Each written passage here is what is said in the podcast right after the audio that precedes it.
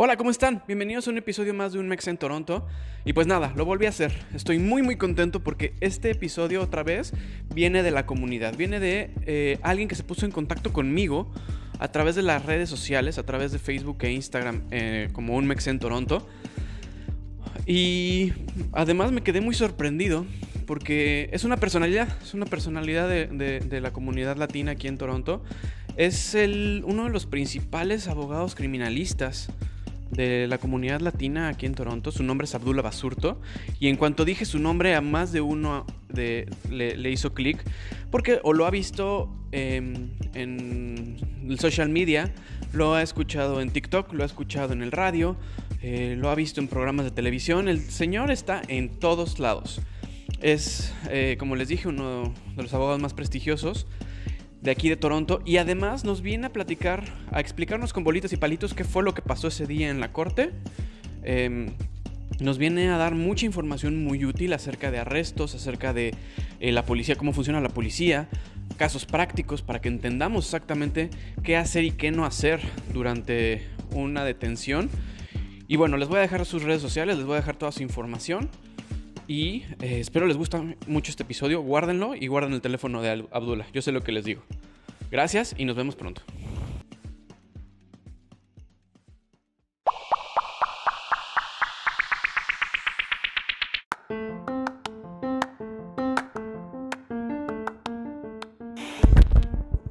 Hola de nuevo. Oigan, habíamos estado dejando un poco de lado este tema de platicar de negocios que mexicanos que o que yo hubiera probado con anterioridad o que me sintiera con la confianza de recomendarlos. Em, bueno, ese es el caso y además creo que queda muy bien hoy porque el episodio pasado con Carlos Elarqui lo repetimos en diversas ocasiones eh, porque llegué a trabajar ahí. Pero créanme, no hago esta mención porque yo haya trabajado en ese restaurante, sino porque la verdad es que he tenido la oportunidad a través de estos años de probar mucha comida mexicana y pocos lugares son tan buenos como el charro. Les voy a platicar hoy un poco del charro. El charro está ubicado en el 788 de Broadview Avenue. Esto es, eh, como mejor referencia, exactamente enfrente del, em, de la estación del subway de Broadview. Un poco hacia el este de la ciudad, pero muy cerquita. Digamos que en el límite entre el downtown y eh, hacia donde empieza el este de la ciudad. Eh, y bueno, ¿qué les puedo platicar del charro? Pues les puedo platicar muchas cosas. De entrada, su concepto está muy padre. Ahorita, pues obviamente no podemos estar dentro del restaurante y ellos están ofreciendo Uber Eats. Entonces lo encuentran en Uber Eats. Y también pueden hacer, eh, llamarles para hacer el pedido antes de que ustedes lleguen por él. O sea, pueden hacer el, el pick-up. Y pues, ¿qué tiene el charro? Pues les puedo platicar que el, concepto del charro es un street food, o sea, comida callejera eh, de la Ciudad de México. Eh, tienen platillos como pozoles, pambazos, chilaquiles y enchiladas. Obviamente tienen tacos, tacos de pastor, tacos de carnitas, tacos de birria, tacos de baja, que son estos eh, de mariscos. Tienen las clásicas quecas, eh, así como, como de, Ay, se me antojó. Como de mm, mercadito. Este. Tienen los guaraches. Tienen, obviamente, pues como todos los restaurantes mexicanos tienen burritos, pero la verdad es que estos burritos sí están bien buenos. Es como una versión no tan tejana del burrito.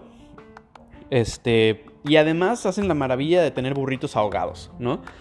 Eh, y ellos se han dado a conocer últimamente, han estado muy en boca de, de muchos sitios de internet como Blog Toronto y como todos estos que hacen reseñas por un platillo que ellos inventaron que se llama el birria ramen. O sea, eso, imagínense un caldo de, birria, pero con, con, fideos de ramen. Entonces, la verdad es una experiencia rara, pero está muy rico. Entonces, eh, si andan por la zona, por favor no duden en visitarlos.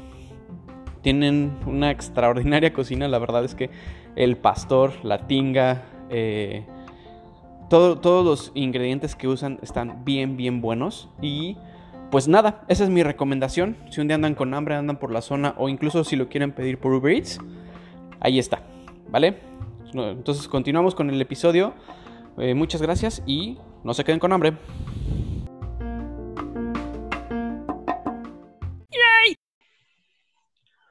Hola, ¿cómo están? Ya estamos de vuelta eh, como les decía en el intro, vaya, tenemos a, un invitado que a mí me emociona mucho. Volvió a pasar esto que les comenté alguna vez con el, episodio de Pili eh, y Adrián, en el que alguien de la comunidad que hemos estado haciendo en Facebook y en, Instagram se puso en contacto conmigo a partir del episodio que les contaba de esta aventura que tuve en la corte. Eh, y, se me cayeron los calzones cuando, cuando me, se pusieron en contacto conmigo, porque sin, ni más ni menos me, contactó un, un, abogado de la comunidad latina aquí en Toronto que en cuanto les diga el nombre a muchos les va a hacer clic porque es un tipo que está en TikTok, es un tipo que está en los periódicos de circulación latina, eh, vaya, está en todos lados. Él es Abdullah Basurto. Abdullah, muchas gracias por, esta, por aceptarme esta invitación a, hacer el episodio hoy. Bienvenido y de verdad, muchísimas, muchísimas gracias por ponerte en contacto conmigo, porque además tú me escribiste a mí y eso de verdad me pone sumamente feliz. No, no, más bien, muchas gracias por invitarme. A un primero saludo a toda la gente que te escucha. Y no, gracias a ti por, porque te mandé un mensaje y tú inmediatamente me contestaste. Inmediatamente prácticamente me dijiste para estar en el programa y muchas gracias por la invitación. Y, y bueno, aquí estoy para ver si podemos de alguna forma ayudar o mandar un poco de información a, la comunidad, ¿no? Sí, de hecho creo que eh, este episodio vamos a llenarlos de mucha, mucha información. Em, información delicada, información importante. Vamos a tratar de hacerlo muy ligero, como, como trato de hacer los episodios con un poco de, comedia, un poco de humor. Este, como ustedes escucharán, em, el acento de, Abdullah, él no es mexicano. Va a ser nuestro primer invitado que no sea mexicano. Eh, pero vaya, él es parte de la comunidad latina. Tenemos ahí una, anécdota muy curiosa de que Abdullah y yo nos conocimos ya hace bastante tiempo eh, por algo completamente ajeno al, derecho, pero eso lo platicamos más tardecito. Este, entonces, bueno, eh, Abdullah, tú eres de el Perú, ¿verdad? Sí, o sea, bueno, mi mamá es peruana, mi papá es salvadoreño, y, pero ya, yo me considero bastante peruano. Ok. Platícanos un poquito de tu background. Eh, tú me decías que tú naciste aquí en Canadá, pero luego te regresaste, pero luego te regresaron y estuviste brincando de un lado a otro. Entonces, platícanos un poco cómo estuvo esa Ya, ya. Bueno, lo que pasó es que mis papás vinieron aquí, como muchos han venido aquí antes, con, vinieron como refugiados, ¿no? Uh, y como muchos les sucede, su proceso de refugio no funcionó, así que los deportaron Ah, entonces yo, yo nací aquí, ah, pero cuando mis papás se fueron, por supuesto, yo tenía un año más o menos y yo me fui con ellos, ¿no? O sea, me llevaron con ellos. Uh, Entonces, después fui a Perú, viví en Perú hasta que tenía 20 años, 19, 20 años, y a esa edad regresé aquí a Canadá a ver si podía hacer algo con, con mi futuro, ¿no? Ok. Ahora, eh, te, tengo la primera pregunta y es en tema migratorio, ni siquiera en, tema eh, de criminalista. Em, ¿Tú cuando regresaste a Canadá, te sirvió de algo haber nacido aquí? Sí, sí, o sea, ah, bueno, eh, las bueno, personas que han tenido hijos aquí deben de saber, o sea, que si tú naces en Canadá, naces canadiense, ¿no? Cualquier persona, independiente del estatus legal de tus padres, si tú naces en Canadá, naces canadiense. Entonces, eh, en ese sentido sí me sirvió porque, o sea, yo nací canadiense. Cuando yo regreso, o sea, regreso con papeles canadienses. Ahora, yo regreso como, sí, con papeles canadienses, que es una ventaja enorme sobre cualquier otra persona que está inmigrando al país, pero al mismo tiempo yo me siento un poco inmigrante porque yo regreso a Canadá sin saber inglés, sin tener a nadie aquí, o sea, regreso solo, o sea, regreso tengo la ventaja que ya tengo papeles, pero al mismo, tengo, al mismo tiempo no tengo nada de la cultura, del idioma, de la comida, de, de, la, de la estructura de la comunidad. O sea, comienzos de cero, ¿no? Wow, qué interesante. Ya. y entonces empiezas a estudiar acá y te diriges hacia el derecho. ¿Siempre fue tu primera opción? Eh, bueno, primero llego y eh, primero estudiar inglés, ¿no? O sea, y... Bueno, sí, obviamente. sí.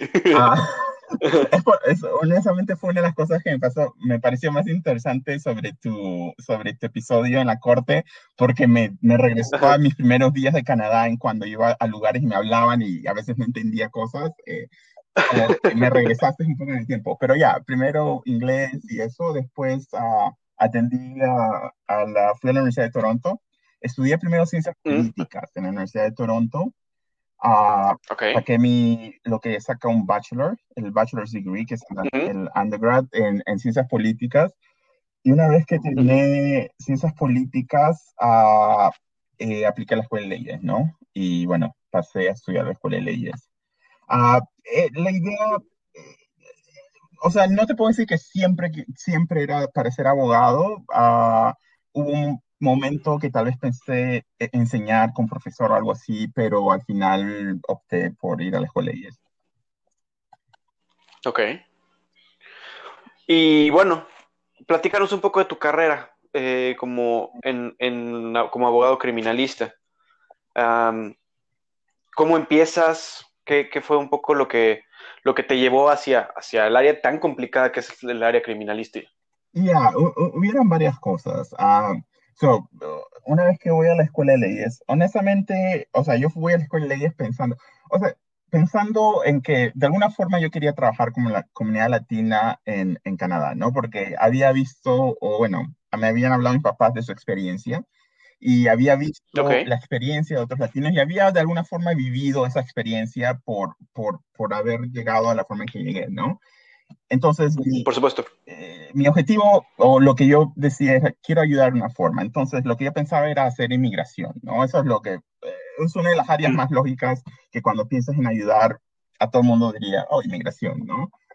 Ah, es como la decisión natural, ¿no? porque te queda ah, de primera. Claro. Ah, entonces fui a la escuela de leyes pensando que iba a ser migración. Una vez que entré a la escuela de leyes, me di cuenta que migración no iba a ser mi punto, o sea, no, iba, no era para mí. Número uno, de que, o sea, el haber escuchado a mis papás siendo deportados, ya me da a mí una, o sea, el, el, la cercanía que yo tengo al tema de migración es muy fuerte, ¿no?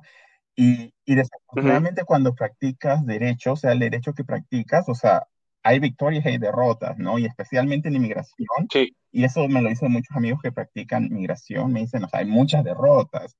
Y es ver mm. gente siendo deportada todo el tiempo, ¿no? Siendo, uh, no que no les dan visa o cosas así. Y gente que lo único que quiere es mejorar su vida, ¿no? Entonces, uh, me di cuenta muy temprano que en un tema personal no era algo que yo pudiera hacer, ¿no? Ver lo que les pasó a mis padres una y otra y otra vez, ¿no? O sea, así que decidí que ese no era, no era algo que quería hacer. Ahora, el, uh, en ese tiempo conseguí un trabajo en el área criminal con la, con la misma universidad con la que estaba estudiando. Y una vez que comencé a leer casos criminales, ir a la corte y ver el, las personas que, se, que estaban en esa situación, número uno, cambió mi percepción de lo que yo pensaba que era el derecho criminal. Y número dos, me, me, enamoré del área, en, en, el sentido que me pareció interesante y me pareció en, un área donde había falta de abogados latinos y era un área donde sentí que podía hacer bastante cambio. Entonces, uh, comencé, una vez que terminé la escuela de leyes, a comenzar a practicar en esa área. Wow. Sí, de hecho, hay, muchas cosas de las que platicaste ahorita que me hacen mucho sentido. La gran mayoría de los abogados que yo he conocido acá de origen latino, te podría decir que un 90 o 95% son abogados migratorios. Eh, abogados en otras materias es, eh, digo, tú lo sabrás mejor que yo, obviamente, pero en mi experiencia, sinceramente eres el único que conozco que no se dedica a migratorio, ¿sabes? Y y bien dices, o sea, como que remontarte un poco a lo que pasó con tus papás podría haber sido muy duro para ti, pero escogiste una de las ramas del derecho más duras, ¿no? Porque tú, tú en ti, en tu trabajo está la libertad de, pronto de las personas, ¿no? Entonces, eh, digo, no sé cómo sea el sistema judicial aquí. Yo tengo, parte de mi experiencia fue trabajar eh, casi cuatro años con, con abogados ahí en México, este, pero yo desde el área eh, digamos, administrativa, fiscal y nada, nada, nada que ver con, con, el criminalista. Pero justamente entre ese, en, ese, en ese sentido, a mí me decían, es que los abogados de penal, los abogados de criminalista, pues sí son otra materia. O sea, sí tienen que tener la piel bien dura porque les, pasa, les pasan cosas complicadas, ¿no? No, claro, o sea, no te estoy diciendo de que, de que derecho criminal comparado a derecho de migración sea fácil, ¿no? Definitivamente, pero es otro tipo de, es otro tipo de reto, de alguna forma, ¿no? En el sentido de... Por supuesto, claro. Ah, disculpa. No, sí, te digo que por supuesto, sí, claro. O sea, es otro tipo de reto, ¿no? Entonces, en el, en el área, o sea, en el área criminal, uh, eh, sí, la libertad es sobre la libertad de una persona, ¿no? Pero de alguna forma yo siento que en el área criminal hay en este país más justicia. O sea, si tú juegas bajo las reglas del juego, ah, eh, todo va bien. ¿Me entiendes? Mientras que el área migración es un área caprichosa de cierto sentido, en el sentido de que muchas veces sucede de que el, tu, quien sea que te está evaluando ese día, uh, decidió de que no te cayó, no le caíste bien y muchas veces vas de regreso, ¿no? Entonces... Claro, qué, qué fuerte, es cierto. Pero e, es, cierto, lamentablemente es, es, es, cierto. Es muchas de las personas de que, o sea, por pequeños detalles o pequeñas cosas no les dan entrada al país. En criminal eso no sucede, ¿no? En criminal, no, siempre y cuando, o sea, presentes tu caso de la forma en que lo tienes que presentar, o sea, no hay eso de que, uy, o sea, le caíste mal a alguien, ¿no? Claro, no, de hecho me acabas de cambiar completamente el, el enfoque y tienes toda la razón. O sea, estás hablando tan sencillo como objetividad y subjetividad, ¿no? Dependes, en migración dependes, como bien dices, de la decisión de una persona. Y en, criminal lo que me estás diciendo es tal cual te vas sobre las leyes y tienes que trabajar sobre algo que ya esté escrito y no es a, través de la interpretación de algo, ¿no? Es, totalmente de acuerdo contigo. O sea, tienes toda la razón en esta parte. Este, entiendo mucho de tu punto y, sí, sí. Me, ahorita me hizo mucho clic todo lo que me dijiste. Bueno, me alegra que, Entonces, haya podido, ya, no, un mensaje. No, y créeme, créeme, más, más de uno de los que nos acaban, acaban de escuchar tu explicación, seguro les cayó, les cayó, como decimos en México, les cayó el 20, ¿no? Entonces, bueno, te, empiezas a dedicar a esto y ¿qué, qué, pasa ahora? ¿Qué, ¿Qué, hace Abdullah Basurto actualmente? Ah, bueno, Abdullah Basurto hace varias cosas, o sea, lo primero mm. es que el área criminal Ah, porque yo trabajo mucho, como te digo, con la comunidad latina. Un 80, 70, 80% de mis clientes son latinos. Uh, entonces, eh, hay, hay ciertas áreas específicas del área criminal donde, eh, bueno, donde yo trabajo. O sea, eh, parte de, de algo que, que, que, es importante que la gente entienda, o sea, el, el, latino no viene aquí, especialmente a Canadá, a cometer grandes crímenes, ¿no? O sea, no hay mucho latino aquí que ande cometiendo, o sea, no lo vas a ver en las noticias, ¿no? Que ande matando gente o traficando drogas o cosas así. El, el latino, o sea, el, tipo de problemas que se mete mucho el latino acá son cosas más sencillas, más que todo es eh, un poco, hay bastante peleas, o sea, bastante gente que se mete en peleas, en pleitos uh, debido al alcohol, hay gente que maneja uh, bajo la influencia, hay abuso doméstico. de velocidad? que manejan exceso de velocidad. exceso de velocidad. Hay gente que comete infracciones porque no conocen las reglas del juego, por así decirlo. O sea, por ejemplo, hay alguien que les dice, firma aquí, firman aquí, y you know, un mes después se enteran de que cometieron un fraude o algo así. O sea, hay bastante de eso bastante hay regular abuso doméstico uh, y después, por supuesto, hay algunos casos un poco más complicados, por ejemplo, llevo algunos casos de crimen organizado, pero es una parte más pequeña de mi práctica, ¿no? Porque, o sea, es muy poco los latinos que vienen con eso del crimen organizado, pero hay algo de eso. O sea, entonces trabajo mucho, o sea, en esas áreas del área criminal y después, bueno, en de, otra parte también trabajo con algunas organizaciones uh, que hacen trabajo comunitario, eh, más que todo, que todo bastante en el área de abuso doméstico, uh, trabajo voluntareo mucho de mi tiempo como abogado en el área de abuso doméstico, ¿no? Con diferentes organizaciones. Oh, wow, qué interesante. Ok, eh, pues bueno, eso eres tú, uh, amigos. Esto es el abogado que tenemos hoy en la línea para que vean la calidad que traemos en la entrevista de hoy. Perdón que, que, lo repita tanto, pero estoy, estoy encantado, estoy feliz de que hayas podido, hayamos podido coincidir y grabar esto. Eh, hice una pequeña lista de, de, de, de, temas que me gustaría que abordáramos. Eh, de hecho, tú y yo discutimos un poco el, los temas que podríamos abordar, porque yo te dije, desde mi punto de vista, eh, la verdad es que me, me, interesaría más que tú me dijeras, como lo acabas de mencionar ahorita, cuáles son tus áreas de, en las que trabajas más. Y, y, y, un poco vamos a profundizar en esto que, que todo, todo lo que nos acabas de decir ahorita. Pero antes de cualquier cosa, me gustaría que un poco retomáramos mi, mi capítulo en la corte. No por, no por berrinche mío ni, ni, ni, por nada, pero creo que sería una buena continuación y que nos explicaras un poco qué fue lo que pasó, o por lo menos a mí, porque no tengo ni la más remota idea de qué pasó. Ahora, ahora te, te soy sincero, eh, hice una grabación de la llamada y la he escuchado varias veces y he tenido la oportunidad de entender un poco más como la estructura de lo que pasó. ¿no? Eh, creo que la, primer, la, primera pregunta que te haría es, eh, seguramente con esto del tema del COVID, las cosas han cambiado mucho, ¿no? Por ejemplo, yo fui a una corte por teléfono, ¿no?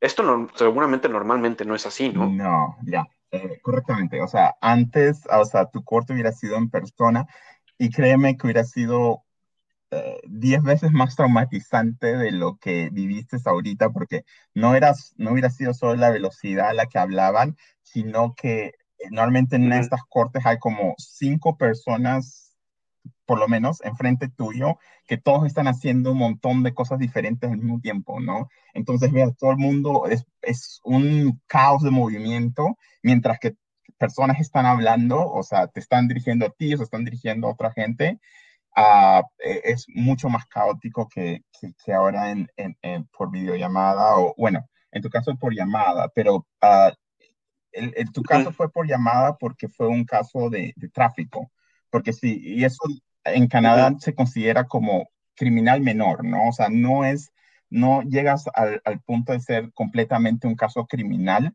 es un, sigue, pero sigue siendo -huh. un caso de tráfico, pero se trata, eh, como criminal, casi como criminal. Uh, si hubiera sido una corte criminal de sí. verdad, hubieras aparecido por Zoom. Ahora las cortes criminales las están haciendo por Zoom. Mm, ok, yeah. qué interesante.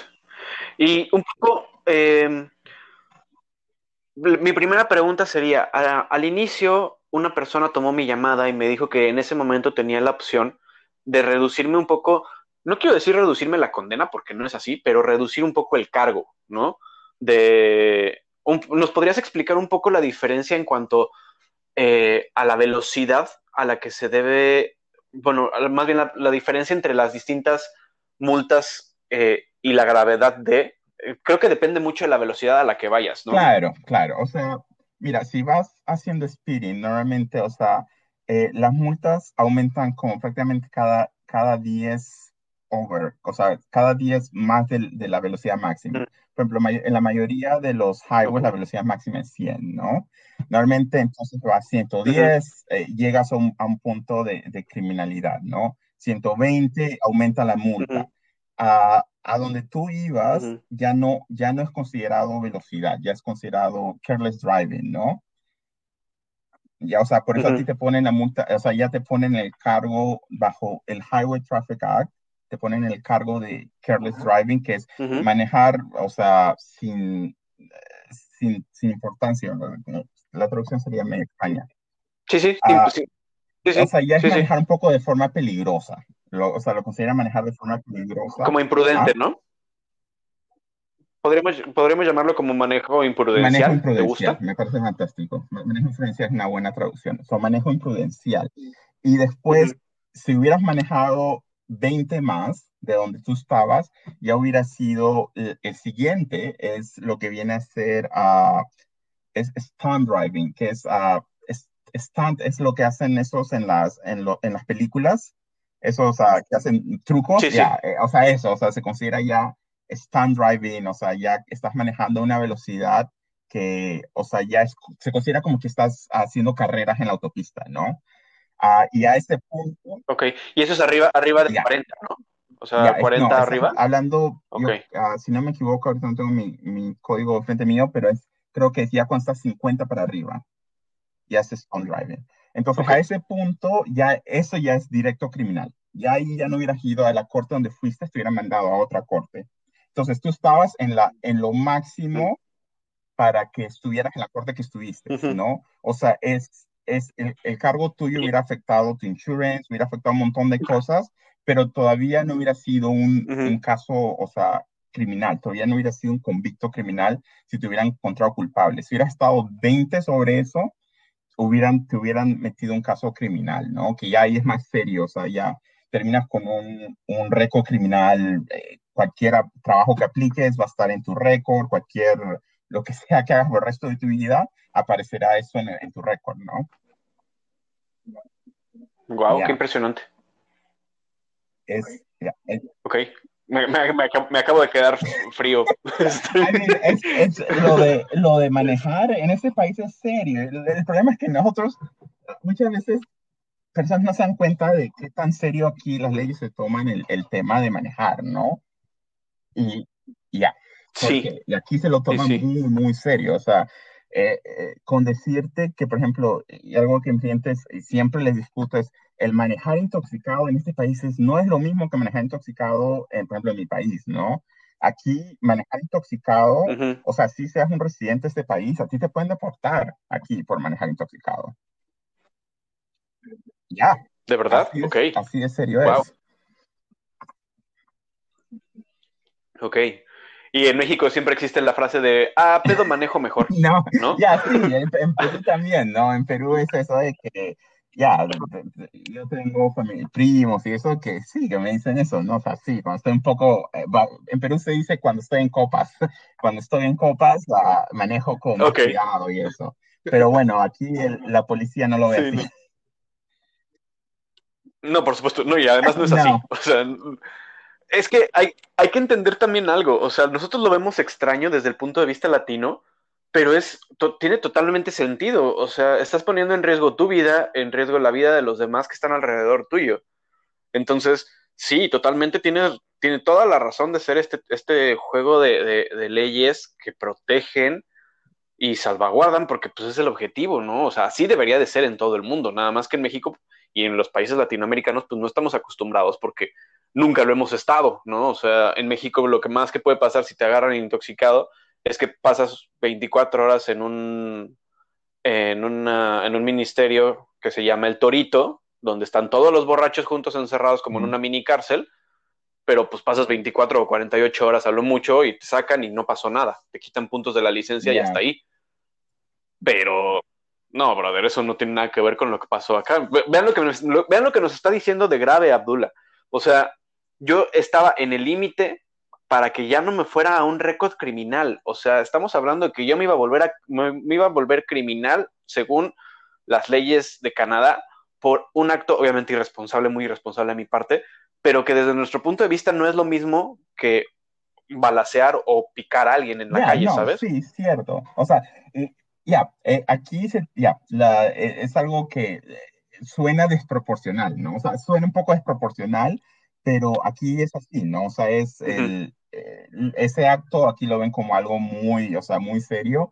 Y, y o sea, y esa es la otra cosa, que aquí tener un récord criminal, las consecuencias que lleva aquí tener un récord criminal es, son, o sea, eh, inacabables, ¿no? O sea, te, afectan todo, ¿no? Eh, en todo aspecto de tu vida, o sea, hay trabajos que ya nunca vas a poder tener, trabajo con el gobierno que nunca vas a poder, o sea, con una vez que apliques te, te dirán no por, por eso. Ah, hay muchos, o sea, aquí muchas veces para trabajar en un McDonald's te piden el, el récord criminal, ¿no? Entonces, eh, ya tener un récord criminal, o sea, te cierra muchas, muchas puertas en ese país. Wow, ok.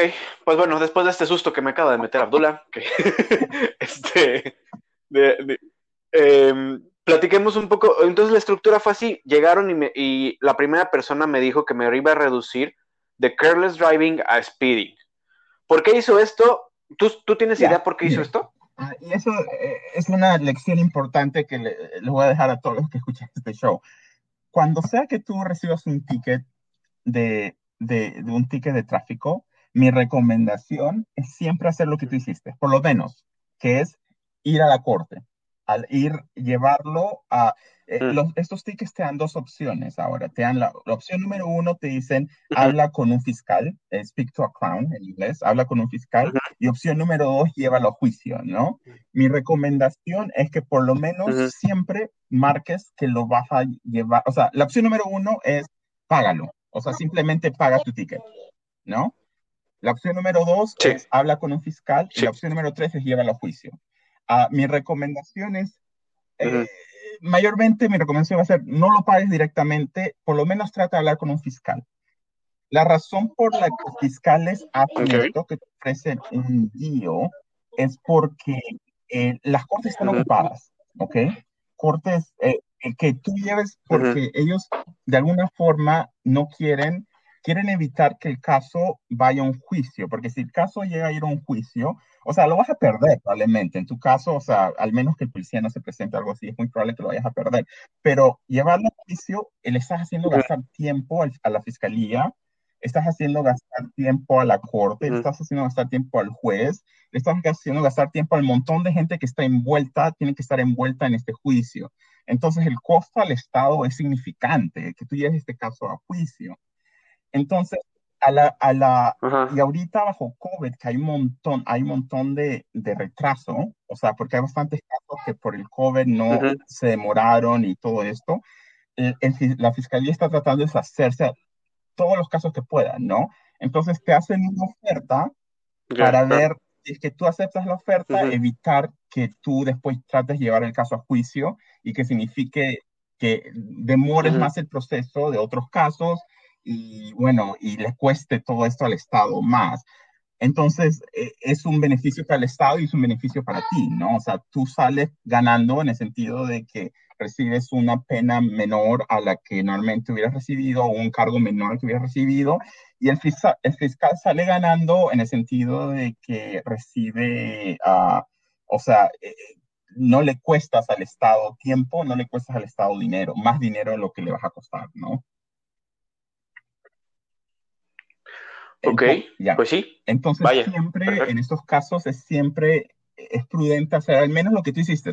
Y no te voy a decir tampoco que siempre funciona, ¿no? O sea, no te voy a decir que, que, cada vez que una persona haga esto siempre le van a reducir el, el, el, el, cargo, siempre le van a dar menos multa o siempre le van a dar más tiempo para, para pagar, ¿no? Es, muy, es muy específico del fiscal que te ha tocado, es muy específico del tipo de cargo que tienes, es muy específico de varias cosas, ¿no? Del récord de manejo que tengas. Uh, es muy específico de varias cosas y, y bueno, entonces, uh, pero en muchos casos sucede, ¿no? De que la, el fiscal muchas veces te ofrece algo para, para que en vez de que esto dure 10 veces en la corte, dure una vez, ¿no? Y ya ahí mismo digas, ok, acepto el, el, el, cargo, pago mi multa y, se acabó el caso, ¿no? Ok, pues sí. Ahora, después de eso, eh, me llevaron a la sala virtual y creo que pasó un poco lo que, eh, lo que creo, si, si, tal vez si recuerdas el episodio, yo lo describí como que entré en un grupo que tenían como casos muy similares a los míos, y los fueron desechando como rápidamente, como cada, cada unos cinco minutos a lo mucho, y con el que más se tardaban fue conmigo porque yo no tenía representante. ¿Esto sí fue así o, yo me lo, me, lo, me lo imaginé? Eso fue así, o sea, cuando una persona eh, tiene representante, o sea, por ejemplo yo, si yo aparezco en estos casos, o sea, yo ya sé exactamente qué es lo que está pasando, qué es lo que están diciendo, todo lo que, es, o sea, todo el ambiente. Entonces, a mí me pueden hacer una pregunta y yo sé ahí mismo, ¿no? O sea, es esto, es el otro, bam, bam, cinco minutos, o sea, ya está cerrado, no está solucionado. Ah, entonces, casos de representantes, en mi experiencia, normalmente casos con abogados, demoran muchísimo menos. O sea, el, la corte y el fiscal prefieren, honestamente, por tiempo y otras razones, de que tú tengas un representante porque le ahorras tiempo a la corte, ¿no? O sea, ya el representante sabe lo que está pasando y responde más rápido. Ah, el, la otra cuestión es que hay muchos derechos que tú tienes, ¿no? Entonces, tú no, la corte tiene que estar segura de que tú entiendes. Si tú tienes un representante, es la responsabilidad de tu representante hacer que tú entiendas. ¿Me entiendes? Es mi responsabilidad que mi cliente entienda todo lo que está pasando antes de que pase.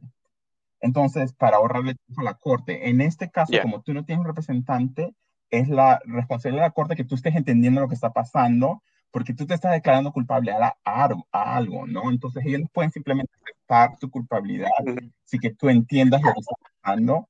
eso se demora un poco más de tiempo tratando de explicarte a ti, mira, esto es lo que está pasando, uh, esto es lo que vas a hacer o lo que puedes hacer, estas son tus opciones y eso, ¿no? Uh, sucede mayormente así. Ok. Muy bien, pues ya, mm, esa era mi duda y creo que hoy quedó aclarada. Eh, y, lo demás creo que fue una estructura muy plana, ¿no, Abdullah? Creo que eh, eran las, era la juez eh, que llevaba mi caso. Hay un representante de la policía, si no me equivoco. es un representante de la fiscalía, que, o sea, que viene a ser la persona que está ah, llevando el caso en contra tuyo, ¿no? Eh, ya, y, y, una cosa que, lo que te quería decir es que no, porque sonaba en tu, en tu relato como que te sentías un poco mal de qué tan rápido todo pasó y confuso es.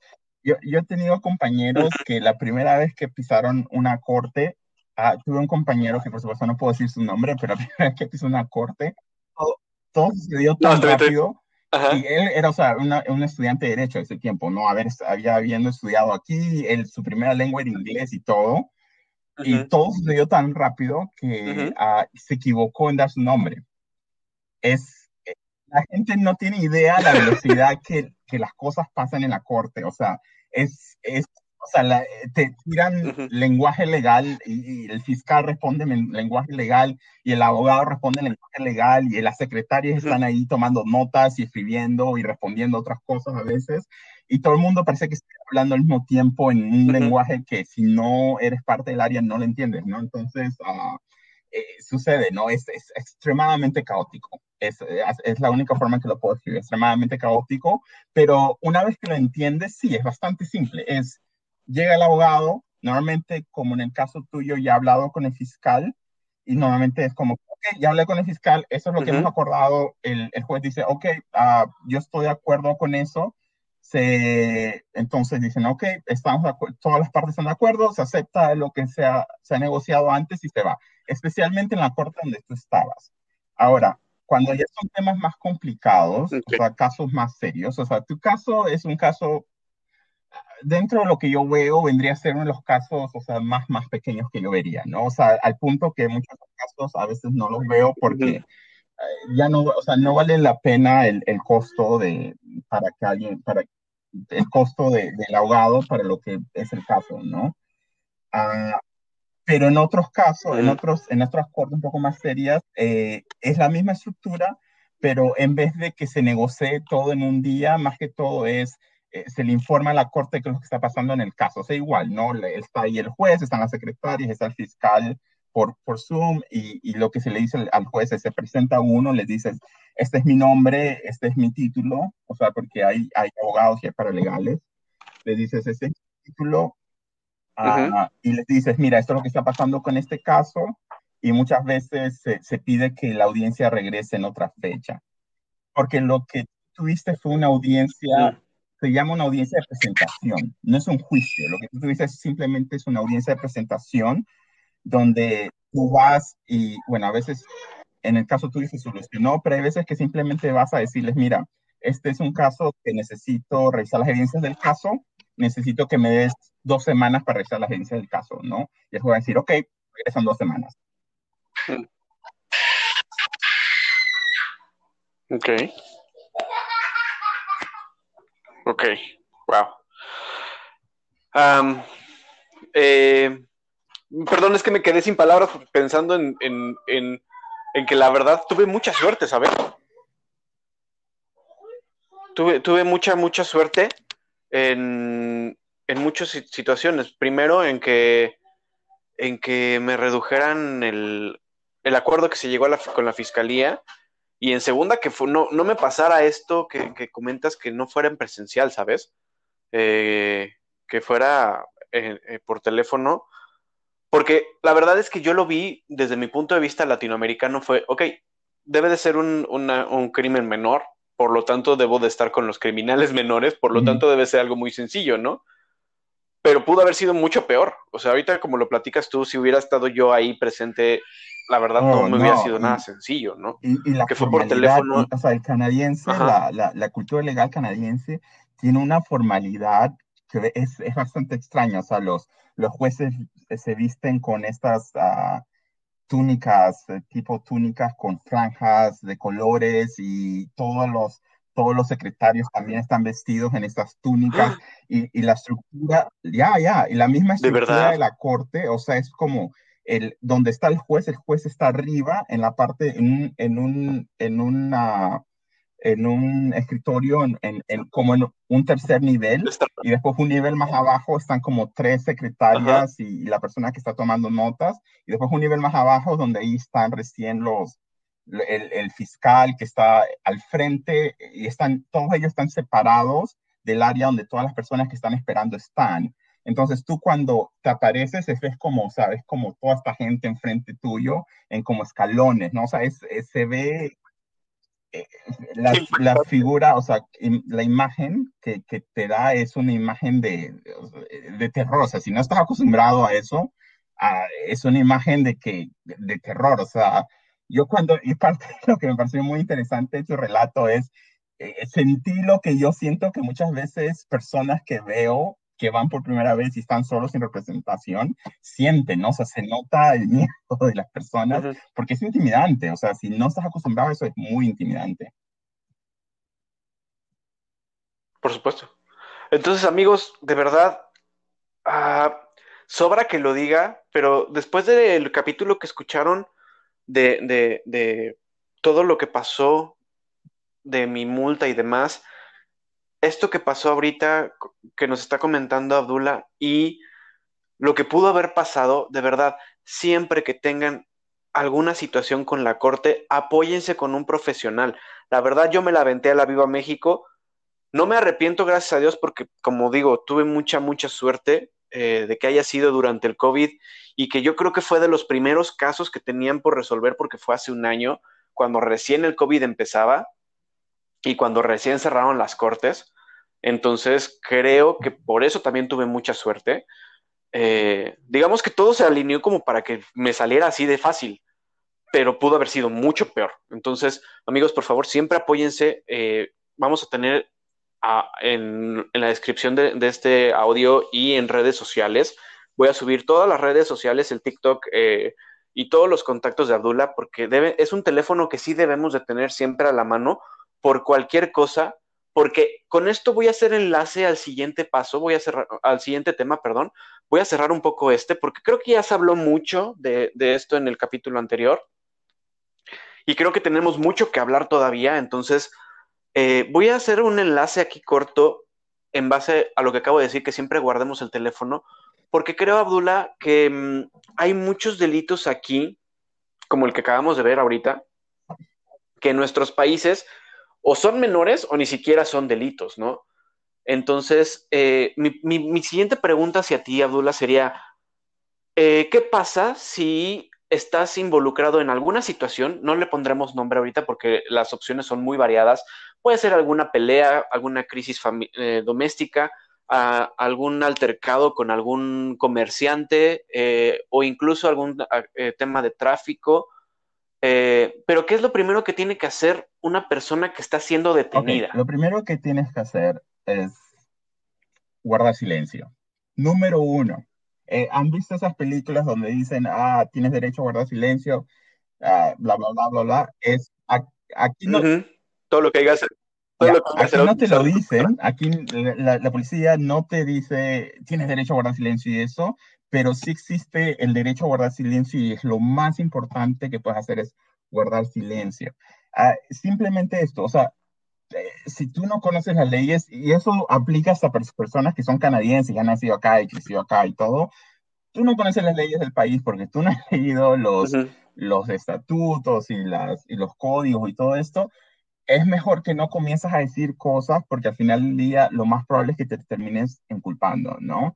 Ah, lo otro que personas que no entienden que sucede en este país es que la policía eh, puede usar cualquier cosa que tú dices en contra tuya, pero la policía no tiene una obligación de usar lo que tú dices a tu favor.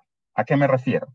Que si tú le dices algo a la policía que es, que es, te ayuda en tu caso, la policía puede decidir simplemente no usar esa información. Pero si tú dices algo que empeora tu caso, la policía 100% la va a usar. Significa que cuando tú dices algo, en el mejor caso de escenario, no cambias tu situación. O sea, tu situación es igual porque la policía decide no usar lo que estás diciendo. O en el peor de los casos, empeoras tu situación. O sea, no, hay, no, hay, no ganas nada, no, no hay de dónde ganarle. So, lo primero es callado, ¿no? 100% silencio. Ah, no, ha no ha habido un caso de los años que llevo practicando, un caso que yo he visto que haya dicho, ¿sabes qué? Este es un caso que valió la pena, que haya valido la pena que la persona hablara. Nunca. El, lo, lo, lo mejor que he visto es que no ha empeorado la situación.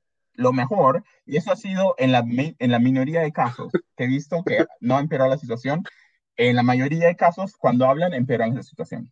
¿Ok? So, número uno, silencio. Si no conoces las leyes, mejor que no digas nada. Ah, Número dos, aquí eh, te van a dar la opción de hablar con un abogado. Y, la preocupación de la gente es, no hablo el idioma, o no tengo dinero, o no conozco a ningún abogado, o, o, si hablo con un abogado van a pensar que soy culpable. ¿okay? O sea, todas esas ideas es lo que se le viene a las personas a la mente en ese momento. Ninguna de esas aplica. ¿Ok? Si alguien, si te ofrecen, si el policía dice algo de hablar con un abogado, siempre dile sí siempre diles que sí, ¿ok? Ah, porque una vez que tú les dices que sí, ellos están en la obligación de conseguirte, para que tú hables en ese momento con un abogado, uh, te lo tienen que conseguir gratis, ¿ok? Te lo tienen que conseguir en tu idioma, o al menos con un traductor, ¿ok? So, y te lo tienen que conseguir al momento, okay. ¿ok? Antes de que te puedan sacar información. Al momento que tú le dices, yo quiero, que hablar, quiero hablar con un abogado, tú comienzas a proteger tus derechos en ese momento. ¿Ok? Y bueno, y el abogado mayormente lo que te va a decir es lo que te estoy diciendo ahorita, que es guarda silencio, ¿no? Uh, so, cuando te están deteniendo, uh, esas son las dos cosas que yo siempre recomiendo. Número uno, guarda silencio desde el principio. Lo único que tienes que hacer es identificarte, darles tu nombre, o sea, si te preguntan cuál es tu nombre, darles tu nombre, eso es lo que tienes que hacer, identificarte. Por supuesto, si te piden el insurance y el, tu, tu licencia de conducir, la tienes que dar. Uh, pero más allá de eso es lo único que estás obligado a hacer, ¿no? Ah, y después de eso, si es que te están deteniendo, físicamente deteniendo, lo otro es, o sea, ellos te tienen que ofrecer hablar con abogado, tienen que decir, ¿quieres hablar con abogado? Responde que sí. Y si no lo hacen, diles, yo quiero hablar con abogado. Si te, si, si te dicen, ¿tienes alguno? Y no tienes alguno, bueno, si tienes mi nombre, mi número de teléfono, le das mi número de teléfono y ellos me contactan a mí y yo hablo contigo. Pero si no en ese momento, por algún motivo, no guardas mi número de teléfono, lo que sea, dile simplemente, no, yo quiero hablar con un abogado y ellos van a tener que conseguir uno. Amigos, qué interesante. Es, como les decía, importante siempre tener el teléfono de, de, Abdullah a la mano, o por lo menos en la lista de contactos. No, no, es necesario que nos lo aprendamos de memoria, pero siempre tenerlo a la mano, o incluso que nuestros familiares o amigos lo tengan, ¿no? Porque eh, para cualquier situación de este estilo, y también lo que dice Abdullah es bien, bien importante, o sea, que no nos detenga el hecho de tener miedo o de no saber el idioma o de... O, pues, es que aparte se debe de ser una situación muy impactante, ¿no? El hecho de que el cuerpo de policía, que además son tipos, así como, como, como los vemos en las películas, ¿no? Eh, son muy fuertes, son muy impactantes, es son... Intimidante, ¿no? Es intimidante, o sea, el, que pues policía es intimidante, o sea, aquí los policías, como tú dices, o sea, es, como los ves en las películas, o sea, blancos y altos y, y, ya, y se te acercan, o sea, Y fuertes. muy serios, Ujú. ¿no? Entonces, eh, tienes que, o sea, Ujú. eh, por eso, o sea, te- por eso siempre lo pongo bastante simple, o sea, dos cosas, o sea, guardo silencio, abogado. Lo único que en ese momento, si hay dos cosas que te tienes que acordar en ese momento de miedo es, Abdullah me dijo, guarda silencio, y me dijo que diga que quiero hablar con un abogado. Eso es todo. Ujú. Y ya, Y, y tan sencillo como decir dos palabras, o bueno, ver, corrígeme si me equivoco. O sea, si te detienen y no sabes hablar inglés, eso le es dices todo. lawyer Spanish. Yep, lawyer Spanish. ¿Puede funcionar? Y lawyer Spanish, y te van a, ellos, eso es Pues ahí está, amigos. ellos entiendan. Te, te van a buscar un abogado que hable español. O, o al menos una Pues persona que tenga un traductor. Ahí está. O sea, y eso hablando de situaciones en las que te detienen en la calle. Mismo, mismo tema para, como lo decías ahorita, ¿no? En el tema de, de si te detienen. Creo que si te detienen en el auto es mucho más fácil de entender, ¿no? Porque tú sabes que te pasaste un alto, tú sabes que excediste el límite de velocidad. Ya, O ya, sea, cuando no, vienes no, en un auto, creo que Y es más la otra sencillo. cosa que te iba a decir es que, ¿sabes qué? Ya hoy en día ni siquiera es necesario que se los digas en inglés. Yo he visto casos que, que, que, que clientes están siendo arrestados y lo que hace el policía es que saca el Google Translator. Saca el Google Translator y, y comienza a traducir con el Google Oh. Translator. Entonces, Claro. simple, eh, si comienza a escuchar español, el policía aquí, ya, o sea, va a sacar un Google Translator y si le dices abogado, abogado, y lo dices en español, eventualmente el translator lo va, lo va a entender, ¿no? O sea, no hay Bueno, excusa. claro, tienes No. toda la razón. Entonces, Sí. bueno, pues ahí, ahí está. No, no hay excusa. Ya. No hablen y pidan abogado, ¿no? Creo que ese va a ser. Es más, ese va a ser, creo que el título del episodio. No hables, pide un abogado. Oye, bueno, eh, ahora en, en este tema que ya, pues ya lleva varios años, pero para muchos sigue siendo nuevo. Em, el tema de, de fumar marihuana o tomar bebidas alcohólicas en la calle. Eh, ¿Te Eh, pueden detener por, eso? Fumar, por beber bebidas alcohólicas en público, sí, te pueden detener por eso. Ah, eh, te pueden poner ah, Ujú. cargos criminales por dis- disturbance, hacer relajo en, en el público, no más que todo. Ah, Eso ya, te pueden detener en Ok. público. Ahora, lo de fumar, ah, eh, lo de fumar, para ser honesto, ahorita no, no he revisado si fumar en público ya es legal. So, no te podría responder esa. Si ahorita fumar en público es, es, es- está, lo, lo pue- te pueden detener por fumar en público. Definitivamente en el carro, sí. O sea, si estás fumando en el carro, ah, marihuana, ah, si estás, eh, la marihuana, la marihuana ahora se ha vuelto como el alcohol, ¿no? O sea, si, si está bajo la influencia de marihuana, también te pueden detener y te pueden ah, poner cargos a manejar bajo la influencia.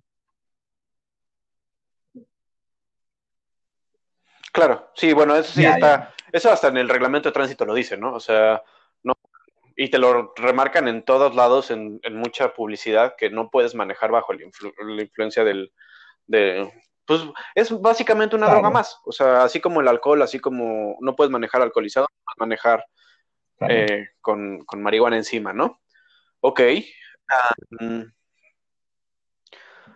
Creo que mi siguiente pregunta, eh, vam- vamos a, a- girarla un poco hacia un poco. Yo, yo al escribir esta pregunta no sabía de tu background, de tus padres. Este. Me, me gustaría platicar un poco, algo que tiene mucho miedo el público en general latinoamericano. eh, acerca de la deportación. Mi pregunta es, y creo que es algo que muchos, eh, eh, lo he escuchado en muchos lados, por ejemplo, ha habido eh, comentarios de que en algún momento de, de la vida, bueno, más, más bien. Puede serlo muy concreto. De repente ha habido en grupos de Facebook, en- hasta en grupos de WhatsApp que dicen, oigan, hubo una rodada de migración y están deportando, se están llevando a la gente que está que, que viene, le preguntan si viene a trabajar y se los están llevando. Obviamente no se escucha, no te, no te estoy hablando que se escucha a diario, pero ahorita me- obviamente mucho menos por el COVID. pero hace dos años me acuerdo que hubo un caso muy específico en el Mall de Dufferin, em, que tú sabes que es un punto súper latino, em, en el que llegó, se dijo que llegaron camionetas de migración y empezaron a trepar gente eh, que supuestamente eran ilegales, pero vaya, causó mucho revuelo porque obviamente desde mi punto de vista, y tenemos un experto del otro lado para que yo no diga estupideces, pero desde mi punto de vista, en primera no tienen manera de comprobar que eres ilegal y en segunda no te pueden detener nada más porque te vieron en la calle, ¿no? ¿Qué, tan equivocado eh, estoy en esa parte? O sea, el, problema es el, lado de que quien te está haciendo, de que quien te está deteniendo es migración, ¿ok? Quien te está deteniendo es migración. Y migración te puede detener si es que a ah, migración sospecha, tiene razones para sospechar de que tu estatus no es ah, legal. Y entonces lo que migración hace es que ellos te detienen y te piden tu nombre, ¿no? Y después corren tu nombre en el sistema y si tú no estás legal, o sea, o si tu visa es una visa de turista y eso, ahí estás trabajando, o sea, te hacen preguntas, ¿no? De que, oh, si estás trabajando y entonces sí, estoy trabajando algo así y revisan que tienes una visa de turista. O sea, migración te puede detener. El problema de migración en este país, y no es, o sea, no es, no es mi área, mucha experiencia, pero eh, migración tiene poderes extraordinarios en este país, ¿no? que son de alguna forma eh, más allá de los que tiene la policía. Y recuerdo lo que estaba hablando antes de que es por una de las razones que a mí no me gusta hacer migraciones, es, es que el Estado tiene mucho ese enfoque de que le da poderes a, estas organizaciones, a estas instituciones que hacen migración para que puedan deportar gente, ¿no? Entonces, uh, desafortunadamente, y bueno, tal vez un abogado de migración tenga un poco más de experiencia y, dentro de, esa área, pero el de conocimiento que yo tengo es que sí, migración tiene algo más de poder que, la que hace la policía, ¿no? En ese sentido, para, por razones migratorias. Ah, ya. Ok. Muy interesante. No te preocupes, lo, profundizaremos en algún otro episodio. Eh, pero entonces esto me lleva a otra duda. Ejemplo, ya, ya hablando en temas de policía, digamos, por poner un ejemplo, me, mm, tengo un problema en la calle, me agarro a golpes con otra persona, llega la policía, nos separan, nos detienen. Eh, no sé cómo es el procedimiento, pero tengo idea que funciona así, ¿no? Agarran y, y, en algunos casos hasta te llevan en la patrulla, ¿no? Cuando tú ingresas a esa, a esa patrulla, existe la posibilidad de que te deporten si vienes como, si tienes tu, si, o por ejemplo, tu visa venció o si tu estatus está como turista, eh, ¿existe la posibilidad de que te deporten? En ese punto, ¿no? Ah, cuando la policía te arresta, la policía te arresta por razones criminales, ¿ok? Ah, la policía, una vez que te arrestan, ellos no tienen una obligación o sea, en, en este país, eh, lo que estaba hablando antes de las instituciones, las instituciones de alguna forma trabajan casi separada, ¿ok? O sea, una cosa es migración y otra cosa es, es criminal. Entonces, la policía te arresta y te arresta solo por razones criminales. Ellos corren tu nombre en el sistema y va a aparecer, digamos, de que eh, mejor, el mejor caso en este es que digamos que no, que ya te pasaste la visa, ¿no? De que tu visa ya terminó, ¿no? Corren el sistema y encuentran de que tú ya, o sea, tu visa ya se acabó y de que ya estás ilegal en el país. Entonces, lo que hace migración, a mí, lo que hace la policía es que ellos tienen que decidir de si ellos reportan tu caso a migración o no. Hay casos que la policía decide por X motivo no reportar tu mm. caso, ¿no? Y simplemente continúan solo por el lado criminal.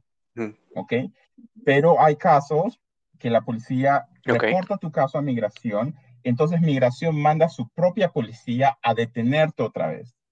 So, hay, so, la policía misma no te puede deportar, es migración la que te tiene que deportar. Entonces, para deportarte, la policía llama a migración. Excelente. Ah, entonces, eh, entonces, la policía simplemente puede decir, sabes que esto fue una pelea, te dejan salir.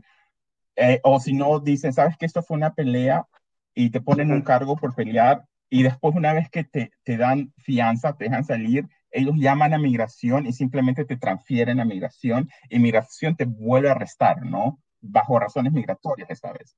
Y después, ah, mm. después pasas a migración, pero lo que pasa es que no te pueden simplemente deportar. O sea, tampoco es que que simplemente te agarran y dicen, ah, cometiste una infracción, te vamos, o sea, vas para afuera. No. Uh, más, uh, la, ellos mm. tienen, que, tienen que agarrar y ellos se tienen que dar la oportunidad de tener una audiencia de fianza en la parte de migración. So, pasas a migración y pasas a todo un proceso de nueva migración a ver si te dan fianza para que salgas bajo migración. Eh, no te pueden deportar solo porque te han acusado de cometer una infracción. Recuerda que aquí cuando cometes una infracción todavía eres inocente en ese punto, ¿no? O sea, todavía no se ha, ocupado tu, se ha comprobado tu culpabilidad. Entonces, la policía, ellos, el gobierno canadiense no simplemente te puede deportar ahí mismo, te puede deportar una vez que tu proceso criminal termine. Más bien en este país sucede algo bien extraño, que el, el país no te puede deportar si es que tú tienes casos vigentes en el país por razones criminales. Hasta que no se termine tu caso criminal, la policía no te puede deportar. Cuando te arrestan por un caso criminal, o sea, no de tráfico, se habla de un caso criminal de verdad, o sea, una pelea, un caso bajo el código criminal, a la policía, o sea, te tienen, te arrestan y todo, te detienen, te mandan al centro de detención y todo, y te pueden dejar detenido ahí mucho tiempo, pero no te pueden deportar hasta que el caso criminal no termine. Ya, entonces hay una conexión, pero eh, por un lado, el caso criminal, hay, hay, ha habido casos donde el caso criminal como que te detiene en el país, o sea, no puedes, no puedes, ah, no te pueden sacar del país hasta que el caso criminal no termine, uh, pero al mismo tiempo hay casos criminales que si te encuentran culpable al final del día de ciertos casos criminales, garantizan tu deportación.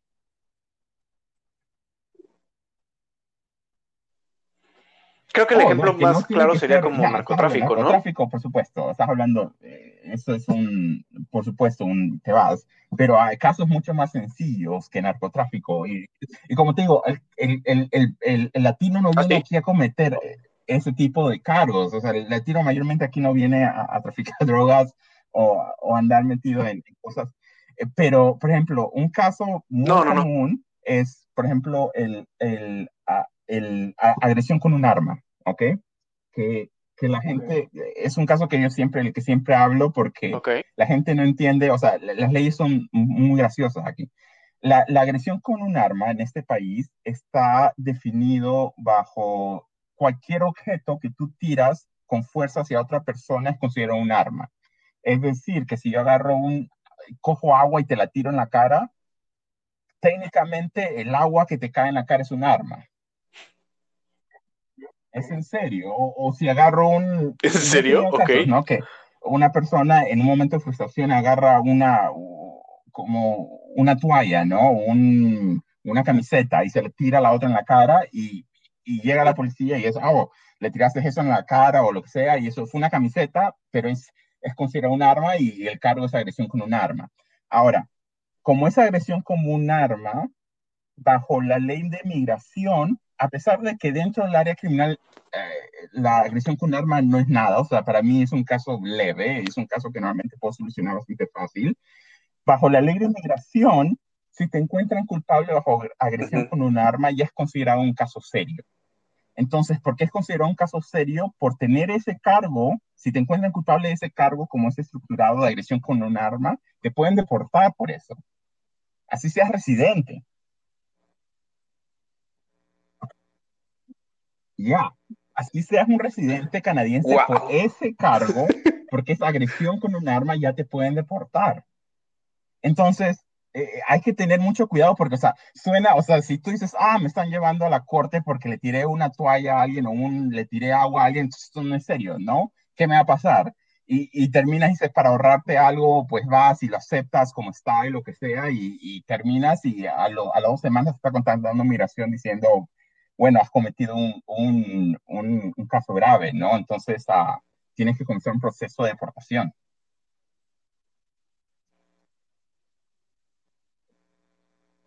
Qué, qué, qué, qué, importante, ¿no? O sea, algo, como bien dices, podría ser lo más sencillo desde nuestro punto de vista, pero en la práctica es lo más complicado, ¿no? Porque cambia de, de jurisdicción y cambia de distintos eh, enfoques y, y, pues aventarle la toalla en la cara a alguien puede significar que te regreses a tu país, ¿no? Y que no puedas volver a regresar nunca a Canadá. como te digo, es entender las leyes acá es, bastante complicado, ¿no? Y es, hay bastante interconexión entre, entre lo migratorio y lo, y lo criminal, que, o sea, que hay que siempre estar pendiente, especialmente en, en, casos de la comunidad, porque, o sea, la comunidad aquí es una comunidad joven, ¿no? Que, que todavía recién está, está llegando, está sacando sus documentos, o sea, recién ah, está, o sea, se está estableciendo en ese país, ¿no? Ya, está en crecimiento, se está estableciendo. Está en crecimiento, ¿no? Entonces van a ver todavía esos conflictos, ¿no? No es como otras comunidades que ya son ciudadanas, ya no tienen muchos problemas.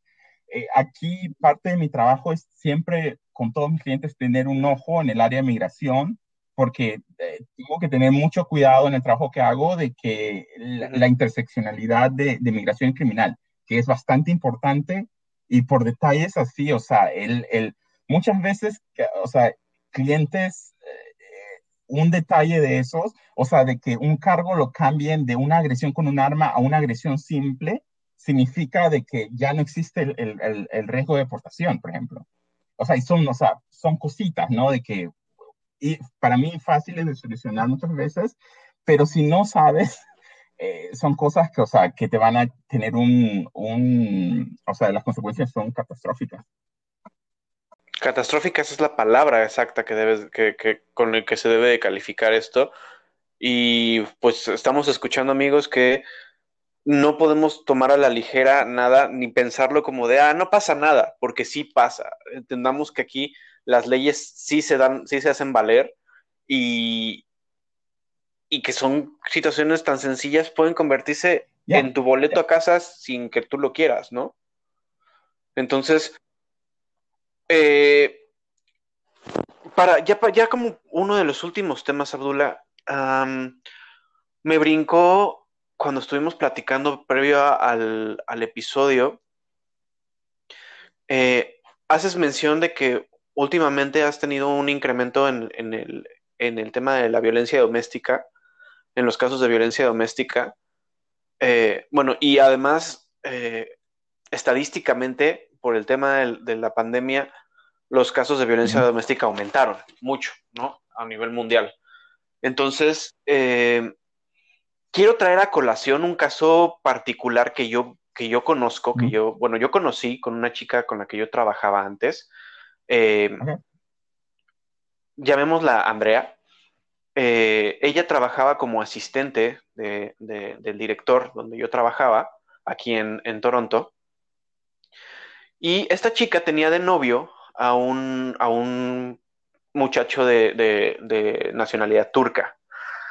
Eh, empezó muy bien su relación y demás, para no hacer el cuento muy largo, pero ella de pronto empezó a notar que este tipo se volvía muy agresivo y empezó a hacer uso de la fuerza y eh, cometer ciertos abusos hacia ella, al grado de que ella llegaba al, trabajo con eh, pequeños moretones en los brazos, eh, marcas de, como de agresión en el cuello, eh, una vez llegó con el ojo tanto morado de que, la, de que la golpeó. Y lo, más complicado de esta situación es que ella decía que ella aguantaba este abuso por parte de este tipo porque él le prometió que le iba a dar el sponsorship y, que tenía que aguantar unos meses más para poder tener sus papeles y ya dejarlo, ¿no? Entonces, hago, hago esta, eh, traigo este, este tema a la mesa porque violencia doméstica muchas veces lo pensamos como de, ah, los, los, esposos se pelearon, se hablaron feo y el esposo golpeó a la esposa, pero hay muchas vertientes más dentro de la violencia doméstica, ¿no? Em, en tu experiencia, Abdullah, ¿qué podrías recomendarle a las personas de, a, los que nos están escuchando de habla hispana eh, latinoamericanos que viven acá referente a la violencia doméstica. En primera, yo lo primero que les digo, no se dejen, ¿no? O sea, no, no, no puede ser que, te expongas a, violencia doméstica, que fue lo que yo le decía a esta muchacha. Yo le decía, el clásico amiga, date cuenta eh, que no te quiere, este, y, y, no, nada vale la pena, porque un día se le va a pasar la mano y te va a golpear en serio, y, y no va a valer la pena que pierdas un ojo o que pierdas la vida, güey, ¿no? Em, ¿qué, podrías, qué, podrías eh, apoyarnos en temas de... Bueno, primero que... De violencia doméstica, Abdullah, en tu experiencia. la, violencia, la ah, violencia doméstica es, es, es, un tema, como te estaba diciendo antes, hago bastante voluntariado. Eh, eh, es bastante, hago bastante trabajo en esta área. Podríamos hablar un episodio completo solo sobre los diferentes aspectos de la violencia doméstica, ¿no? Porque, o sea, eh, hay muchos, eh, hay muchas complicaciones de diferentes posiciones en lo, de lo que es violencia doméstica. Ahora, ah, por supuesto, estoy de acuerdo contigo de que si una persona está en peligro, su, su vida o su físico corre peligro, o sea, sí, lo que tienes que hacer es llamar a la policía. Pero Ah, yo hago bastante trabajo con el otro lado, ah, que es la víctima de abuso doméstico, ¿no? Ah, por diferentes organizaciones hago bastante trabajo con víctimas de abuso doméstico. Y hay algo que no se puede ignorar y es que muchas veces, como a esta chica le pasó, hay personas que se encuentran en posiciones vulnerables, ¿no? De, de, de abuso doméstico que por una u otra razón no pueden o no quieren llamar a la policía o no se encuentran en, la capacidad mental, psicológica, emocional de llamar a la policía, ¿no? Y sucede mucho, ah, ya sea, y hay muchas razones por lo que lo hacen, sean, hay niños presentes o razones financieras, o como en este caso, ¿no? Razones de uh, migratorias. Mi, mi, recomendación es, si es que tú, si tú sientes que tu vida corre peligro, llama a la policía. Ah, si tú no sabes, o sea, eh, estás en una situación de que no tienes, porque muchas veces lo que pasa es falta de recursos, en el sentido de que mm, falta de apoyo, ya sea económico, emocional, migratorio, algo. Es, hay muchas organizaciones en este país que ayudan a personas que están en esa situación. ¿No? De que no pueden por algún motivo salir de esa situación, pero al mismo tiempo están corriendo cierto peligro, ¿no? O, su físico corre cierto peligro. Y muchas de estas organizaciones te ayudan a, ¿cómo se llama? A crear planes de, ah, safety plans, que dicen.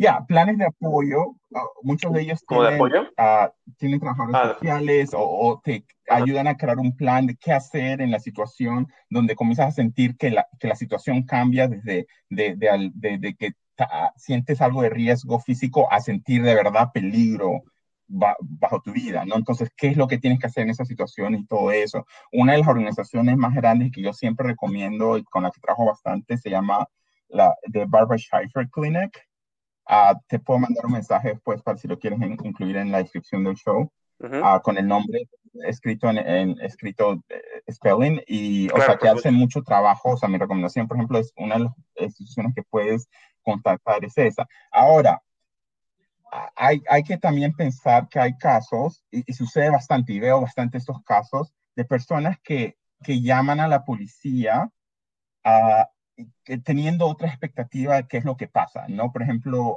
hay muchos casos, eh, muchos casos que personas que me han llamado diciendo, llamé a la policía y ahora mi, mi, mi ahora, ¿cómo se llama? Se han llevado a mi esposo, ¿no? Se han llevado a mi esposo, especialmente dentro de la comunidad latina, se han llevado a mi esposo y, y, no sé qué hacer, porque quiero que, o sea, no, no, yo no quería que, yo no quería que se metieran problemas, quería simplemente que, la policía hiciera algo para que la situación, para que él se separara, ¿no? O, muchas veces del otro lado, el esposo me llama diciendo, se llamaron a mi esposa y, o sea, necesito ayuda porque, o sea, no quería de que la policía se la llevara, ¿no? Y de que ahora tiene carros y todo eso. Ah, hay que entender de que eh, en este país llamar a la policía es un tema serio, ¿no? Llamar a la policía porque muchas veces en, en, Latinoamérica cuando llamamos a la policía, la policía no se aparece, ¿no? O, podemos asustar a una persona diciendo, voy a llamar a la policía, y, porque sabemos que la policía no se va a aparecer, o inclusive cuando se aparecen tal vez no haga nada. Aquí la policía se toma los casos de abuso doméstico muy serios. Y, y personas muchas veces terminan en, en situaciones muy precarias cuando llaman a la policía, y es algo que tenemos que tener en cuenta también, ¿no? De que una vez que llamamos a la policía, la policía se va a aparecer, y la policía va a arrestar a la otra persona y la va a arrestar por, por un empujón, ¿me entiendes? O sea, es un no, y además va a ser un, cargo criminal, ¿no? Hace un jalón de pelo, un empujón, un insulto, o sea, un, eh, nosotros latinos usamos terminologías bastante como, te voy a matar, ¿me entiendes? Eh, un, un te voy a matar, aquí te van a arrestar por eso. O sea, si, tú, si tu esposa llama a la policía diciendo, me ha dicho que, o tu esposo llama a la policía diciendo, me ha dicho que me va a matar, la policía va a aparecer y la van a arrestar o la van a arrestar a él. Y eso es un caso criminal, y es un caso serio, es un caso que va a la corte y, o sea, y abres una, una caja de Pandora, ¿no? Uh, que es algo, no, no te estoy tratando de decir que, que, que, no tenemos que llamar a la policía ni nada de eso. Te estoy tenemos que entender, o sea, en qué las proporciones de lo que estamos hablando, ¿no? Aquí la policía no funciona como funciona en nuestros países es, definitivamente si tu vida corre riesgo, si tu físico corre riesgo, si sientes de verdad temor, llama a la policía, 100%. 100, nunca yo te voy a decir, no, no lo hagas, ¿no? Pero si estamos en una situación que lo único que queremos es, estamos llamando a la policía con la intención de que la policía sea un tipo mediador, no cometamos ese error porque la policía aquí no está para mediar nuestras situaciones domésticas. La policía aquí está para arrestar a las personas. So, llamas a la policía, ten, pendiente de que en el 99.9% de veces de que alguien llama a la policía, eh, en, en, situaciones domésticas la policía va a llegar a arrestar a alguien, ¿no? Sí, o sea, no va a llegar a, a, decirles ya cálmense, señores, ¿no? O sea, no, no se golpeen. Va a llegar y se va a llevar a alguno de los dos. O a, los, dos. ¿no? Exacto, exacto. Uh, y, y, y, parece bastante lógico, ¿no? Pero es algo que, o sea, eh, créeme que eh, la mayoría de casos de abuso doméstico que yo llevo, o sea, sí, de vez en cuando llevo uno, o sea, de esos casos en el que, que definitivamente, ¿no? De que hubo, de que una persona de verdad, o sea, eh, hubo una agresión bastante seria la otra persona de verdad necesitaba llamar a la policía, pero la mayoría, en muchos de los casos que yo llevo, muchas veces es la víctima llamándome a mí uh, porque ya, porque me llaman diciendo de que cometieron un error al llamar a la policía, porque no sabían el, el, el a, qué punto, o sea, la magnitud del de problema. qué es lo que iba a pasar una vez que llamaba a la policía.